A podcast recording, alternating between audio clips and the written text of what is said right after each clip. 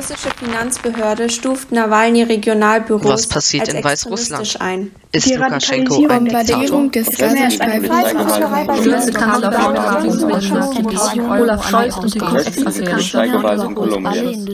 Olaf Scholz und die Cum-Ex-Affäre. Verwirrt? Du verstehst nur Bahnhof? Wir sind am Pult der Zeit und klären eure Fragen zu allem, was gerade in der Welt passiert. Hallo und herzlich willkommen zu einer neuen Folge am Pult der Zeit. Ich bin Hadi und mir gegenüber sitzt Jost. Moin auch von mir. Die neue Folge möchten wir mit einem kleinen Experiment, äh, Gedankenexperiment beginnen. Und stellt euch einfach mal vor, es gibt Kohlevorkommen unter Blankenese und die wurden entdeckt. Und jetzt eskaliert die Situation in Deutschland so sehr, dass wir viel, viel mehr Energie brauchen. Und die Regierung entscheidet sich dafür, Blankenese abzureißen, um an die Kohlevorkommen zu gelangen. Und unser Leben, wie wir es heute kennen, das wäre absolut zerstört. Wir müssten uns neue Häuser suchen. Wir würden die Geschäfte, in denen wir einkaufen, verlieren. Und auch unser Umfeld, das wäre auch kaputt, weil wir hätten nicht mehr dieselben Nachbarn und wir müssten uns ein komplett neues Leben aufbauen. Und dasselbe ist schon mal in Deutschland passiert. Und zwar mit mehreren Dörfern. Aber das letzte ist Lützerath. Und das, das sollte den meisten von euch bereits bekannt sein. Und das Dorf liegt in NRW und ein Unternehmen namens RWE, das hat das ganze Dorf gekauft und ähm, die Menschen mussten umsiedeln. Und die, die Kohlevorkommen, die dort sind, die müssen abgebaut werden, aber Kritiker behaupten, dass diese Kohlevorkommen nicht gebraucht werden. Das heißt, die sind überschüssig. Und wir schaffen es schon ohne diese Vor Kohlevorkommen bereits genug Energie zu produzieren. Und ähm, jetzt ist es so, dass diese Kritiker auf Demonstrationen gegangen sind. Und die Situation ist eskaliert. Genau, und äh, diese Proteste fanden eben auf dem Grundstück äh, von RWE statt, wie Hardy gerade schon meinte. Und das handelt sich deswegen halt um Hausfriedensbruch äh, als ziviler Ungehorsam in dem Fall. Und ziviler Ungehorsam ist ein absichtlicher Gesetzesbruch für ein soziales Ziel. Und das Ziel besteht eben in der Regel darin, äh, Gesetze oder die Politik der Regierung zu ändern. Und in dem Fall äh, ist das soziale Ziel eben, den Klimawandel zu stoppen oder kleiner gedacht, äh, genau die Vorhaben von RWE und der äh, Regierung in NRW eben zu stoppen und den Abriss von Lützerath. Genau, und daraus haben wir uns die Frage gestellt, wie weit äh, Protest gehen darf. Ähm, in dem Fall sind die Ziele der Aktivisten ja erstmal eigentlich gute Ziele und sie sollen dem Allgemeinwohl dienen. Aber trotzdem stellt sich die Frage, ob ähm, der Zweck die Mittel heiligt. Und äh, die Frage ist eben, sind die Proteste im Vergleich zu den Zielen akzeptabel? Und die Protestform auch äh, genau akzeptabel im Vergleich äh, zu den Zielen. Und damit wir jetzt überhaupt über ähm, das Ganze reden können, müssen wir es erstmal aus dem rechtlichen Rahmen beobachten. Und ähm, im Grundgesetz steht, jedermann hat das Recht, öffentliche Versammlungen und Aufzüge zu veranstalten und an solchen Veranstaltungen teilzunehmen. Das heißt, dass jeder ähm, ähm, Demonstrationen ähm, ja, veranstalten darf und auch dorthin gehen darf. Und das ist ja das, was im Grundgesetz steht. Genau, und konkret für den Fall Lützerath stellt sich natürlich jetzt trotzdem die Frage, ob die Protestierenden da jetzt demonstrieren dürfen oder eben nicht. Und ähm, genau, dabei ist entscheidend halt auch, ob Demonstrationen angemeldet sind oder nicht und auch genehmigt wurden.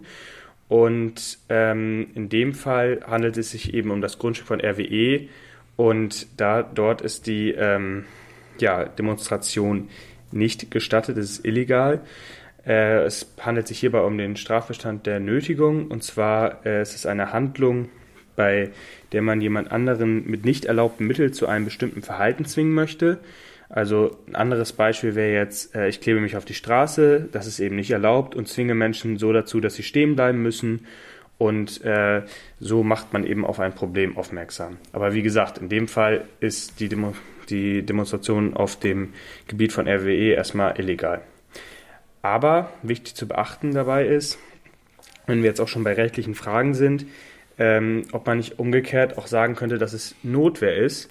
Ähm, Notwehr ist ja die Verteidigung gegen einen Angriff, in dem Fall gegen die Auswirkungen des Klimawandels.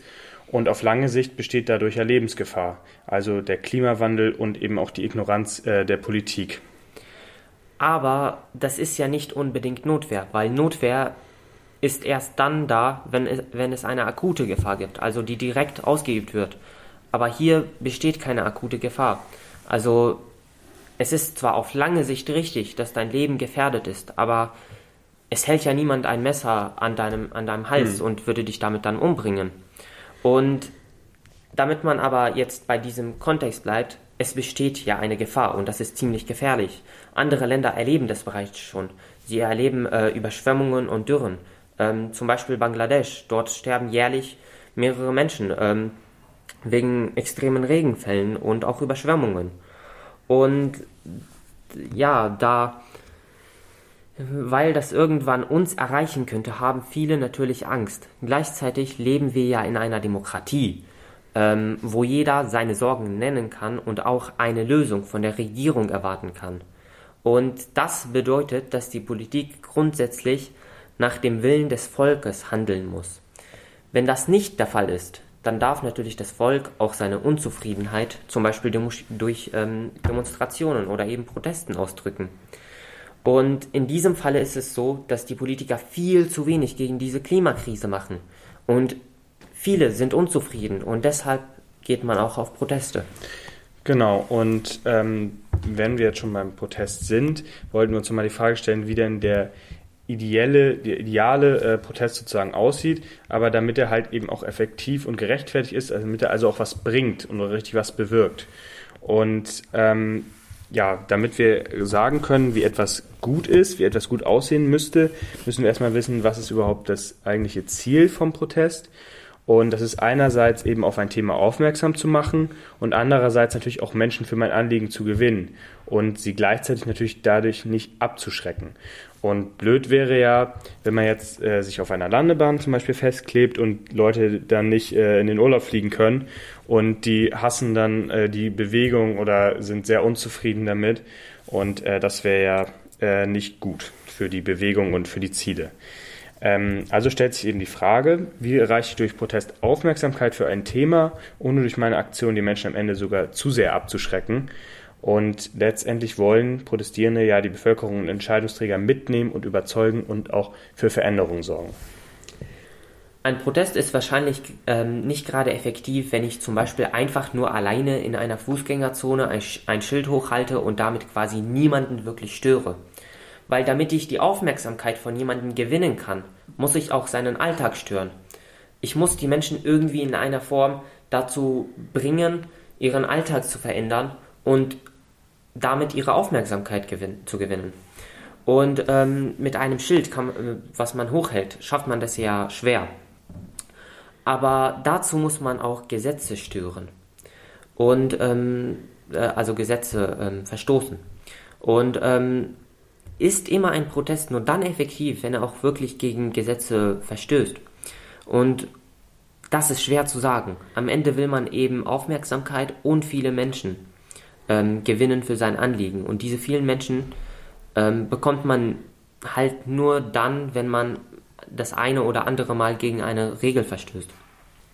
Und ähm, dadurch lenke ich auch ihre Aufmerksamkeit so sehr auf mich, dass vielleicht sogar Fernsehen darüber berichten. So erreiche ich dann auch umso mehr Menschen. Genau.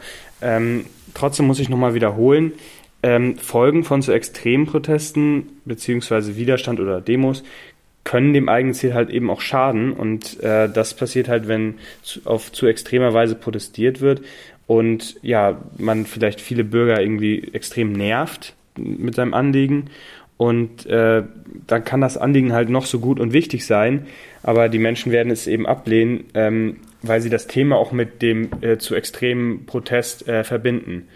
Und man kann also sagen, dass bei einem guten Protest, der auch effektiv ist und was bringt, muss es also eine äh, gute Mischung zwischen äh, den beiden Sachen sein. Und äh, es ist aber trotzdem eben auch schwer, wie jetzt der perfekte äh, Protest aussieht. Äh, das jetzt so klar zu definieren, ist auch schwer. Also, und ähm, hier ist es jetzt gerade wichtig, dass wir auch die verschiedenen Perspektiven mal kurz betrachten.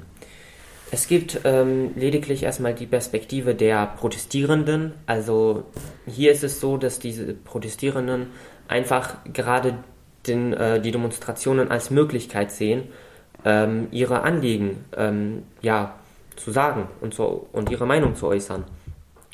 Und ähm, auf diesem Weg können sie auch ihr Gewissen beruhigen und ähm, ja, dadurch denkt man, dass man nicht äh, schon was getan hat und nicht einfach nur so zusieht, wie das Klima zum Beispiel schlechter wird.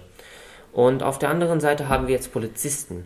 Und ähm, das ist ja deren Job, ähm, quasi bei RWE zum Beispiel jetzt, ähm, ihr Grundstück freizuhalten. Und die wurden einfach zum Beispiel mit Steinen beworfen und so. Und das geht ja natürlich nicht und dadurch leiden sie. Und dann haben wir jetzt Unbeteiligte. Das sind jetzt Menschen, die zum Beispiel Schaden davon tragen, ähm, weil jetzt irgendwie ein ähm, ja, Kleber oder ein Mensch sich auf ähm, einer Straße, der, der sich auf eine Straße klebt, der schadet dann dem Verkehr. Und wenn ich zum Beispiel in meinem Auto bin und ähm, zur, äh, ja, zur Arbeit fahren möchte, dann kann ich das, das ja jetzt nicht mehr tun, weil da jemand auf der Straße ist. Und ähm, das ist natürlich dann doof für mich. Und dann gibt es aber auch noch die Politiker. Und die müssen die Interessen aller berücksichtigen, auch die von den Protestierenden. Ähm, und das ist ja, das sind die vier Perspektiven, die man jetzt immer betrachten muss. Ich verstehe, dass einige Maßnahmen äh, vielleicht etwas zu doll sind oder Proteste etwas zu doll sind, aber kann man nicht eigentlich sagen, dass der Zweck trotzdem in dem Fall die Mittel heiligt? Denn ich meine, der Kampf gegen den Klimawandel ist doch so wichtig, um den Planeten zu retten und unsere Zukunft und unsere Generation zu retten. Ist ja nicht jede Maßnahme, egal wie extrem sie ist, gerechtfertigt?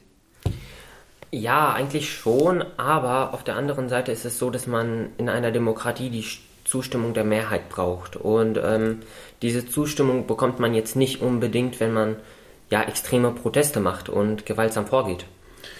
Dennoch muss man offensichtlich Politiker immer mal wieder daran erinnern, dass es eben ein Klimaschutzgesetz gibt und muss man sich die Frage stellen, ob die Ziele erreicht werden, die man sich politisch vorgenommen hat. Und wenn das nicht der Fall ist, dann haben die Politiker sich nicht an ihre Versprechen gehalten, welche sie festgelegt haben und verletzen damit auch ja, ihr Amt und die Demokratie. Und das ist, da ist ein Protest gegen das Nichtstun der Entscheidungsträger eben sogar die kleinste Gegenmaßnahme. Und deshalb ist auch der Begriff Klimaterrorismus ähm, oder so ähnlich haben es einige Politiker gesagt, nicht angemessen. Schließlich machen die Protestierenden auf das vielleicht größte Problem der heutigen Zeit aufmerksam.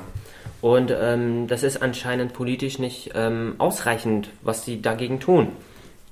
Außerdem verharmlost das äh, ja damit, dass sie das sagen, äh, die schrecklichen Merkmale von echtem Terrorismus. Weil Klimaterrorismus ist letzten Endes das, was die Menschen tun, ähm, ja, die das Klima zerstören. Und die Protestierenden sind auf jeden Fall nicht die Menschen, die das Klima zerstören. Es geht also allgemein um die Frage, inwieweit ist es okay, zivilen Ungehorsam zu nutzen, wenn Politik nicht das umsetzt, was sich die Bevölkerung wünscht. Dafür wollen wir jetzt nochmal eben zusammenfassen. Einmal die Argumente für schweren Protest, also den zivilen Ungehorsam. Einerseits passiert seit Jahren zu wenig. Selbst das Verfassungsgericht hat ja vor ein paar Jahren bestätigt, dass die Klimaziele nicht ausreichend sind oder beziehungsweise die Maßnahmen, um die Klimaziele zu erreichen. Und ähm, genau, andere Mittel sind eben auch nicht mehr ausreichend und die angemeldeten Demonstrationen äh, nur begrenzt effektiv. Ja, aber auch Argumente dagegen sind ähm, einerseits ähm, ja, Gewalt löst nicht jedes Problem. Also wenn man jetzt zu extreme Demonstrationen macht, dann ist das nicht gut, weil man dadurch erstens Menschen abschreckt und zweitens ähm, ist es so, dass Polizisten auch Leid tragen, wenn man sie ähm, ja mit Steinen zum Beispiel bewirft. Und ähm, dann gibt es noch den Punkt, dass Politiker dadurch, dass man einen extremen Protest, äh, Protest macht, ähm, Gründe dafür bekommen, nichts mehr äh, für sein Anliegen zu machen. Und ähm, sie haben einfach einen Grund, keine Maßnahmen zu ergreifen. Und dadurch verliert man einfach ähm, die Politiker für sein, ähm, ja, für sein ähm, Anliegen. Und ähm, auch das, die Organisation und die Protestierenden, die diese ähm, Demonstrationen machen, deren Ansehen wird geschädigt. Und auch ihre Botschaft dann, die werden dann halt ähm, ja nichts mehr tun können. Genau, insgesamt jetzt nochmal so ein kleines Fazit. Also ähm, ja, ziviler Ungehorsam sollte man auf jeden Fall nicht sofort verurteilen und erstmal hinterfragen, was dahinter steckt. Und jede ähm, Person muss sich halt ihre eigene Meinung bilden. Genau. Vielen Dank für das Zuhören. Wir hoffen, euch hat die Folge Spaß gemacht und bis nächstes Mal. Für die technische Umsetzung danken wir Florian Schwichow.